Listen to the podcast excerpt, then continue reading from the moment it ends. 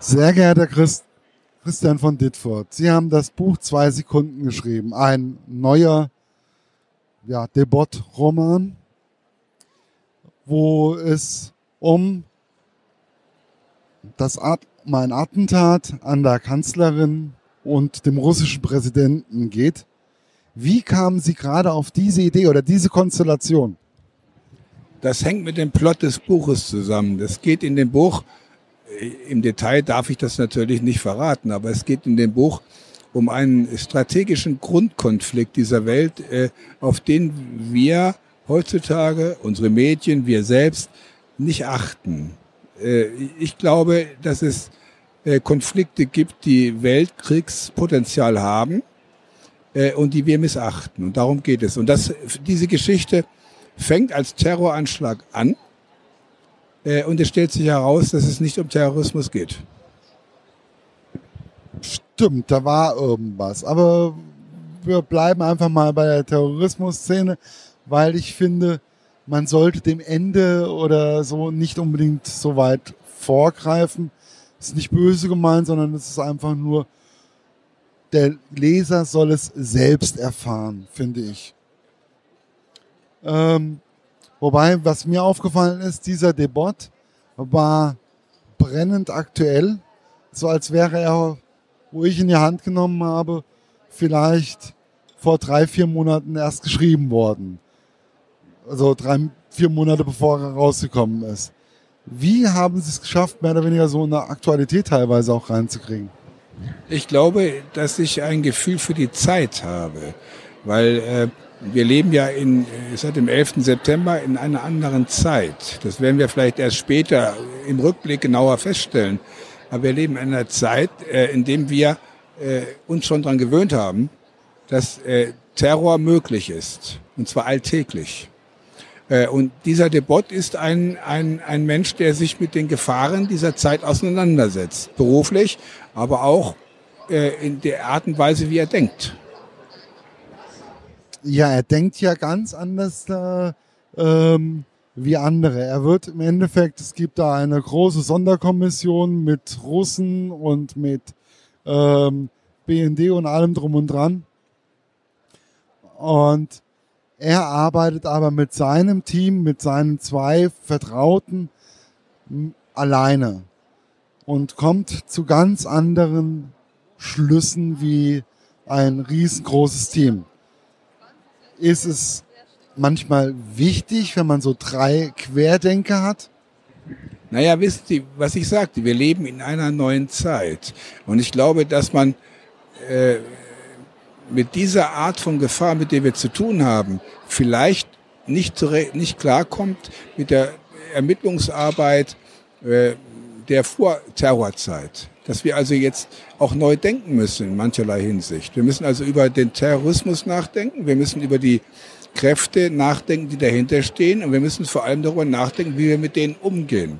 Und da geht es mit normaler Polizeiarbeit nicht ab. Das ist eigentlich Politik, wenn man das genau nimmt. Nicht? Das ist eigentlich Politik.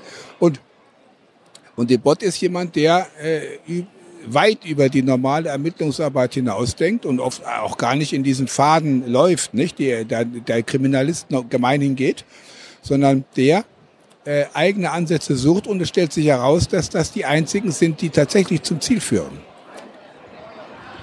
Ja, wobei der, das, der Weg zu diesem Ziel ist sehr steinig.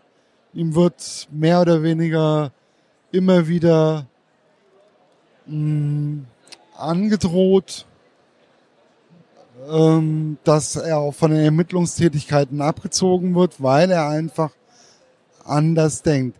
Denkt der Christian von Ditford auch teilweise ganz anders und querer wie andere Menschen?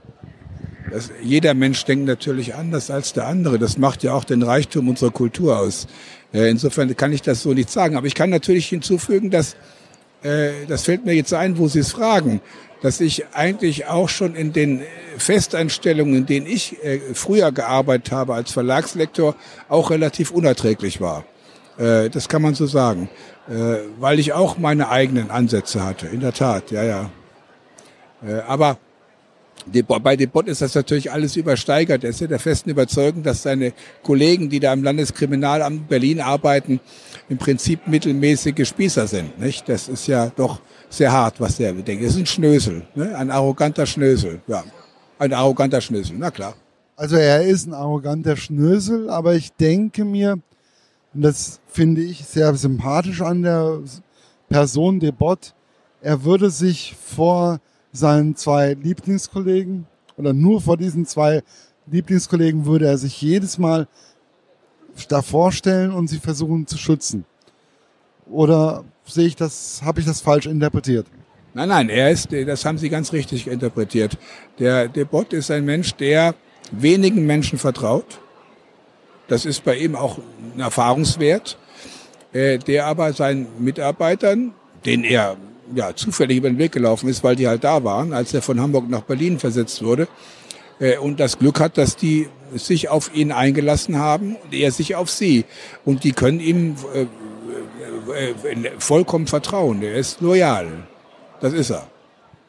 Wobei auch diese zwei ihm gegenüber 100% loyal sind und sie ähm, auch nicht unbedingt vor mehr oder weniger illegalen Dingen zurückstrecken, die mit normaler Polizeiarbeit, so wie wir sie kennen, nichts zu tun haben. Ähm, wie wichtig, wie schwer fällt es Ihnen bei Debot, mit Debot einen Fall zu konstruieren? Das ist eigentlich relativ leicht. Debot, diese Debot-Fälle, auch äh, im, im ersten Band Heldenfabrik geht es ja um etwas, was, na, sagen wir mal, doch durchaus weltpolitisch äh, Bedeutung hat. Äh, und das ist das Konzept dieser Fälle. Ich habe mir eigentlich nach den, ich habe ja äh, nun, äh, vorher zwei andere Krimireihen geschrieben und ich dachte mir, dass ich mal äh, ganz oben ins Fach greife, also äh, ein, äh, große Geschichten erzähle, die nicht nur jetzt die Frage behandeln, warum die hübsche äh, Tierärztin den Fashion Reiter vergiftet hat, sondern wo es also wirklich um Dinge geht, die die Welt bewegen oder bewegen werden. Nicht? Und das ist, und das sind natürlich dann, deswegen sind die Bücher auch härter als die anderen vorher. Es geht eben um, um, um massive Interessen, es geht um viel, viel Geld, es geht um Macht. Äh, und die, diese Kämpfe um Macht und um viel Geld, um Interessen werden hart ausgefochten. Ja, es ist ja auch immer. Alles okay? Relativ. ähm, ja, eine Erkältung oder so. Hm. Auf sie aufmerksam geworden bin ich ja durch den Stachelmann. Der war ja eher der Gemütliche. Der, ja, wird schon bedächtig, leicht Rheuma, wenn ich es noch richtig in Erinnerung habe. Und dann kam The Bot. The Bot ist, ich würde sagen, etwas blutrünstiger. Ähm, ja, vielleicht kann man das blutrünstig nennen. Wobei mir dieses äh, Wort dieses Adjektiv jetzt nicht eingefallen wäre. Aber ja, wenn Sie das so sehen wollen, äh, widerspreche ich dem nicht. Aber der Bot, wie gesagt, es geht um knallharte Interessen. Es geht um einen Haufen Geld. Es geht um strategische äh, Vorteile und Nachteile. Es geht also um Existenzen.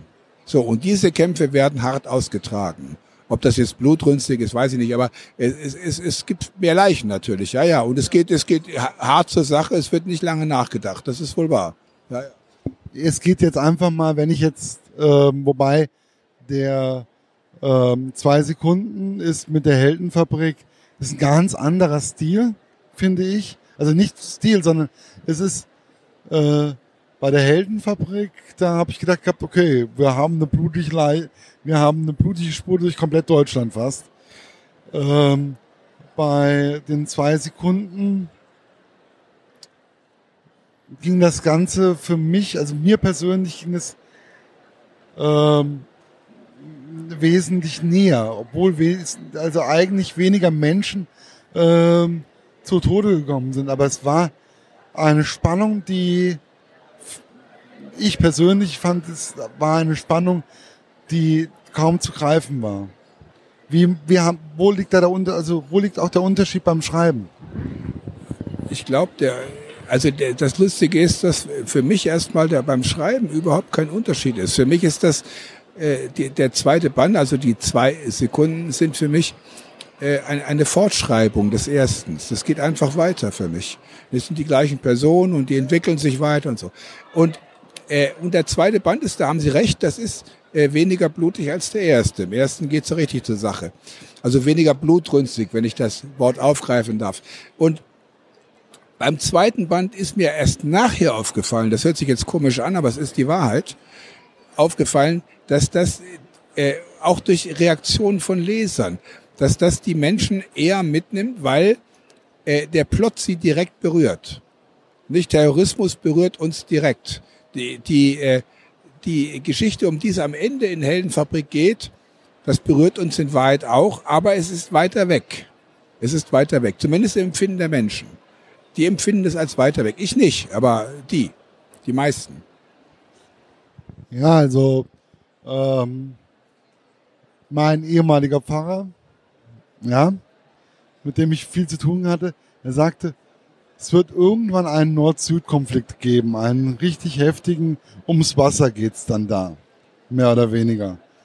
Weil Wasser wird, das wird die härteste, härteste Währung werden. Äh, und sie greifen ja auch in den zwei Sekunden ein Thema auf, was uns, so glaube ich, in den nächsten Jahren immer mehr bewegen wird. Oder wie sehen Sie das? Also ich finde, das, das Buch ist auf jeden Fall, wird nicht an Brisanz verlieren. Das glaube ich auch nicht. Es wird sogar an Brisanz gewinnen, wenn man es genau nimmt, weil es ja, auch wenn Sie das vielleicht äh, äh, nicht so, äh, sag mal, als Antwort äh, jetzt sicher träumen, aber weil es ja am Ende nicht um Terrorismus geht. Nicht? Und, und das Thema, um das es wirklich geht in dem Buch dann, natürlich ist Terrorismus ein wichtiges Thema, insofern geht es auch um den Terrorismus, klar, aber was, um was es in dem Buch im Plot am Ende geht, ist, ist ein Thema, das viel wichtiger ist als Terrorismus. Ich will das gar nicht weiter ausführen, weil wir den Lesern auch den Spaß nicht versauen wollen, aber es ist so. Und im dritten Band, an dem ich gerade jetzt, äh, den ich gerade fertig schreibe, da fehlen mir jetzt noch 50 Seiten, da geht es in der Tat um Wasser. Auf eine, ja, aber auf eine ganz andere Art und Weise. Das werden Sie sehen. Das wird, das wird äh, völlig, ich drehe das dann am Ende komplett ab, weil es, aber das ist eine andere Geschichte. Und, aber darüber reden wir vielleicht dann, dann gelegentlich, ne, wenn es, äh, genau, wenn es soweit ist, genau. Wir reden dann nächstes Jahr oder übernächstes Jahr darüber. Nächstes Jahr, nächstes Jahr. Und Nein, nein, aber bei, bei Depot geht es, wie gesagt, es sind, es sind eben äh, bei diesen, auch bei der Hellenfabrik, auch beim zweiten Band jetzt, auch beim dritten Band, der im nächsten Jahr wohl kommt, äh, es geht um weltpolitisch, auch gesellschaftspolitisch, wirtschaftspolitisch, äh, strategisch äh, zentrale Interessen, die also unser Leben bestimmen. Manchmal merken wir das nicht, aber es ist so. Wobei ich sowieso sagen muss, auch ähm, unsere Geschichte, unser Leben wird von verschiedenen Faktoren einfach auch bestimmt, ähm, die wir jetzt sofort gar nicht merken, aber die immer wieder auf uns zukommen in etwas weiterer Ferne oder näher an uns dran. Auch ähm, Dinge in der Geschichte sind, kommen auch immer wieder hoch. Wenn ich momentan diese ganze Chose mir angucke, es kommt mir auch alles sehr bekannt vor. Ja, ich meine, wenn Sie auf Pegida und, und, und das, das äh, sonstige Gebrüll und Geschrei und die Anschläge äh, von rechts äh, abspielen, kann man sagen, zum einen entdecke ich da zumindest äh, äh, SA-Gebrüll. Das ist so, das erinnert einen schon Zumal die völlige Unzugänglichkeit für Argumente, die schreien alles nieder, das ist SA. Andererseits leben wir nicht in der Weimarer Republik. Also wir haben doch eine stabile Demokratie.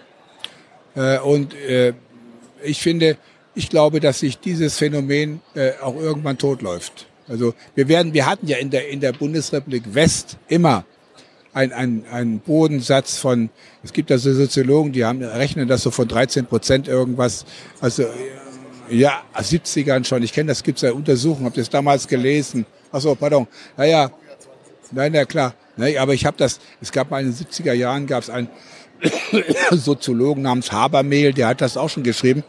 Das war so in der Zeit, als die NPD hier und da mal äh, Erfolg hatte. Und das ist, es gibt in Deutschland wie in allen anderen Ländern einen, einen bestimmten Bodensatz von, sagen wir mal, unerreichbaren. Das sind Menschen, die nicht erreichbar sind. Da können Sie äh, mit Argumenten erzählen, was Sie wollen. Sie werden feststellen, es scheitert. Weil Sie, weil Sie rational, einen rationalen Zugang zur Realität nicht haben. Aus welchen Gründen auch immer, ich weiß es nicht, aber es ist so. Und das ist etwas, womit man sich leider als Tatsache abfinden muss. Es ist so. Man muss versuchen, das zu begrenzen, damit es also nicht über diesen, sagen wir, diese 15 Prozent oder was es sind, am Ende rausgeht. So, das muss man begrenzen. Aber diese 15 Prozent werden Sie nie erreichen. Das weiß man das nicht auch, wenn man so unterwegs ist und die Leute mal so mit Leuten redet und so genauer hinschaut, dann merkt man, dass es die gibt, nicht? Ich habe sie leider Gottes in meiner eigenen Familie. ähm, aber Bond wird es auf jeden Fall weiterhin geben. Wird der Stachelmann auch mal wieder erscheinen oder ist der einfach, ist, hat sich mit dem erledigt? Nein, der Stachelmann äh, wird erscheinen. Es gibt einen siebten Band, den habe ich sogar schon fertig geschrieben. Das ist jetzt nur eine, eine, wie soll man das sagen, verlagspolitische Entscheidung, wann der kommt. Weil das Problem ist, dass ich äh, den Verlag insofern in Schwierigkeiten gebracht habe, weil äh, zwei Reihen gleichzeitig in einem Verlag, das ist wirklich schwierig. Ich will ja, dass die, ich bin ja jetzt bei, bei äh, Bertelsmann. Ja, aber, aber Kiwi will ich nicht mehr. Und, und so. Und jetzt heißt, ich will also, das, ich will schon einen Verlag haben, nur. Ich brauche keine zwei. Und, und das heißt, dass wir jetzt einen Platz finden müssen. Und das ist ein bisschen schwierig. Ja, ich hoffe, dass sich da einen Platz findet. Ich bin optimistisch. Oh. Ich, ich bin optimistisch. Der wird schon kommen, der ist ja fertig geschrieben, der ist, äh, da, da ist nicht mehr viel dran zu machen, alles ist gut, ne? So. Aber ich finde, egal was für einen Roman Sie schreiben, das ist meine persönliche Meinung, deswegen bin ich auch, ich bin ein Christian von Ditford Fan. Wer mich kennt, weiß das. Ähm, es liegt aber daran, weil sie es schaffen, immer wieder andere Themen aufzugreifen, die wichtig sind, auch für den Moment. Und es nicht langweilig wird. Ich versuche, das, meine Sache ist ja die, dass ich äh, beim Schreiben auch selber unterhalten werden will. Das ist, hört sich vielleicht komisch an, aber ich glaube, jeder kann verstehen, äh, dass wenn man die Chance hat, seinen Arbeitsalltag so äh, zu gestalten, dass man selber äh, seinen Spaß dran hat, äh, dass das natürlich eigentlich das Optimum ist. Und, und das ist nicht jedem vergönnt, das weiß ich. Äh, aber ich schreibe eben dann über Themen, die mich bewegen. Also wo ich gar nicht, ich frage nicht, ob ich dafür Leser finde oder nicht. Das ist ja auch, ist ja auch nichts, was ich selbst äh, irgendwie äh, finden oder entscheiden könnte. Das weiß ich ja nicht. Aber ich, ich beschäftige mich mit, mit, mit Themen, die ich für wichtig halte. Also eben nicht, wie besagt, mit der Tierärztin, die den Reiter vergiftet. Das interessiert mich alles überhaupt nicht. Oder irgendwelchen eifersüchtigen Geschichten. Das ist mir alles völlig egal. Sondern ich beschäftige mich nur mit Fragen, die mich bewegen. Und das ist, glaube ich, äh, das andersrum gesagt, es gibt natürlich viele Menschen, die sich, äh, die, ich bin ja nicht exklusiv, sondern die sich auch für diese Fragen interessieren. Und, und ich glaube, und dass ich, dass ich da auf diese Weise auch Menschen erreiche, sagen, ja, das ist ja mal interessant, dass jemand äh, über so ein Thema ein Buch schreibt. Nicht? Zum Beispiel, ja, klar. Aber das Haupt, der Hauptzweck meiner Bücher, das ist mein Anspruch, äh, wenn man äh, sich entscheidet, Kriminalromane zu schreiben oder Thriller oder dann muss man, ist man Unterhaltungsliterat. Und das heißt, da gibt es Kriterien, also Anforderungen, denen man genügen muss. Und das ist mein Bestreben, das ist mein Ehrgeiz, dass diese Bücher unterhaltsam sind. So, dann bedanke ich mich. Ihre Bücher sind auf jeden Fall unterhaltsam und immer wieder spannend.